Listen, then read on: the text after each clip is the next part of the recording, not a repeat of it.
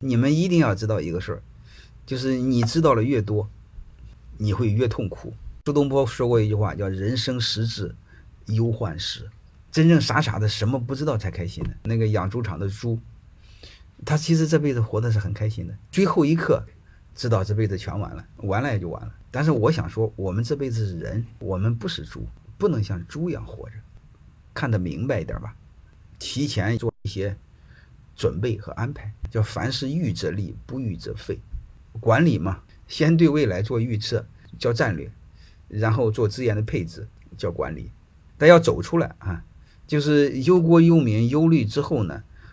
还要能积极的去生活，这就是最好的。欢迎大家的收听，可以联系助理加入马老师学习交流群：幺五六五零二二二零九零。